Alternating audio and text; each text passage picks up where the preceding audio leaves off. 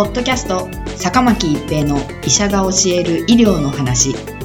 この番組は大学病院の内科医であり医学博士である坂巻が疾患や予防医療といった医療に関してお話しする番組です。それでは今回の番組をお楽しみください。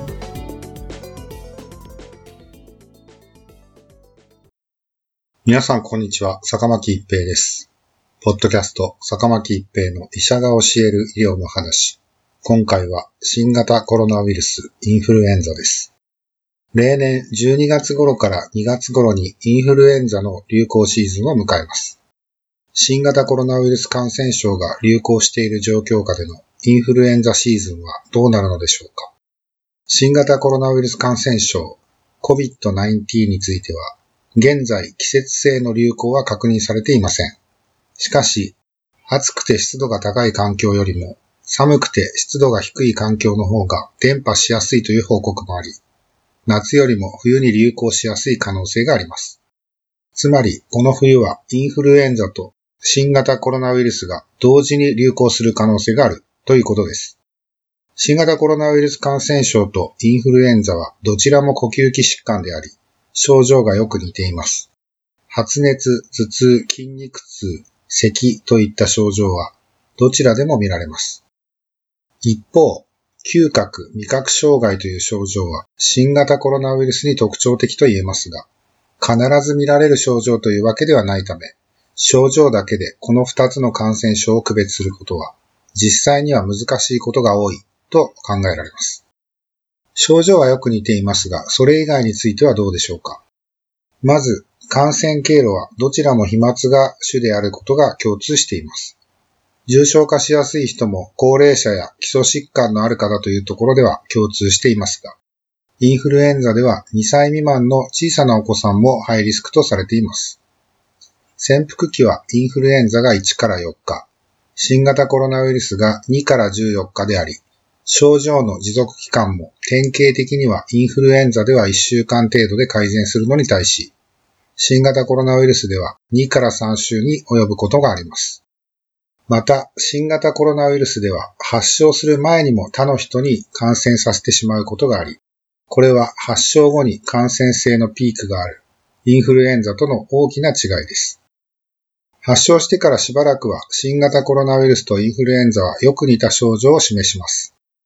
しかし、インフルエンザは年間におよそ1000万人が罹患し、最大1万人が亡くなるとして、致死率は0.1%ですが、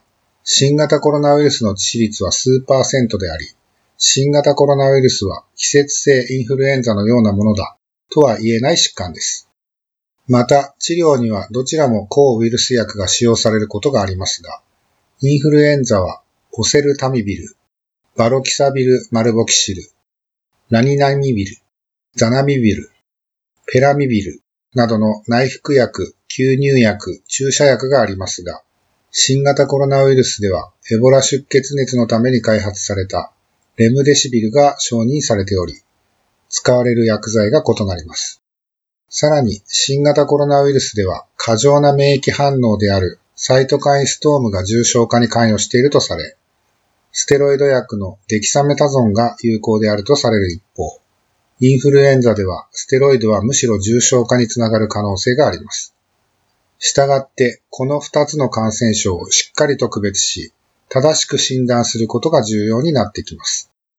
例年はインフルエンザを疑った場合は、症状や周囲の流行状況から検査をせずにインフルエンザと診断してしまうこともよく行われていましたが、今シーズンは新型コロナウイルスとの区別のために、インフルエンザの抗原検査を実施することが求められる可能性があります。通常、インフルエンザの抗原検査は、鼻咽頭拭い液を採取して行いますが、新型コロナウイルスの可能性が少しでもある場合、医療従事者は個人防護具の装着など、十分な感染対策を行った上で検査を行う必要があるため、医療現場の負担が増大することが懸念されています。インフルエンザに罹患するリスク、罹患した場合の重症化リスクを少しでも減らすため、可能な限りインフルエンザワクチンは接種すべきと考えられます。昨シーズンはそれまでに比べて驚くほどインフルエンザは発症しませんでした。新型コロナウイルスに対する予防である出生毒やマスクの着用などが効果があったと考えられます。結局のところ、私たちがすべきことは、インフルエンザワクチン接種と手洗い、マスク着用、咳エチケットなどであり、これらが季節性インフルエンザ、新型コロナウイルス両方に効果的な予防法です。ポッドキャスト、坂巻一平の医者が教える医療の話。今回は新型コロナウイルスインフルエンザでした。ありがとうございました。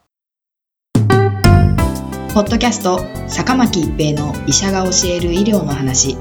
今回の番組はいかがでしたか？次回の番組もお楽しみに。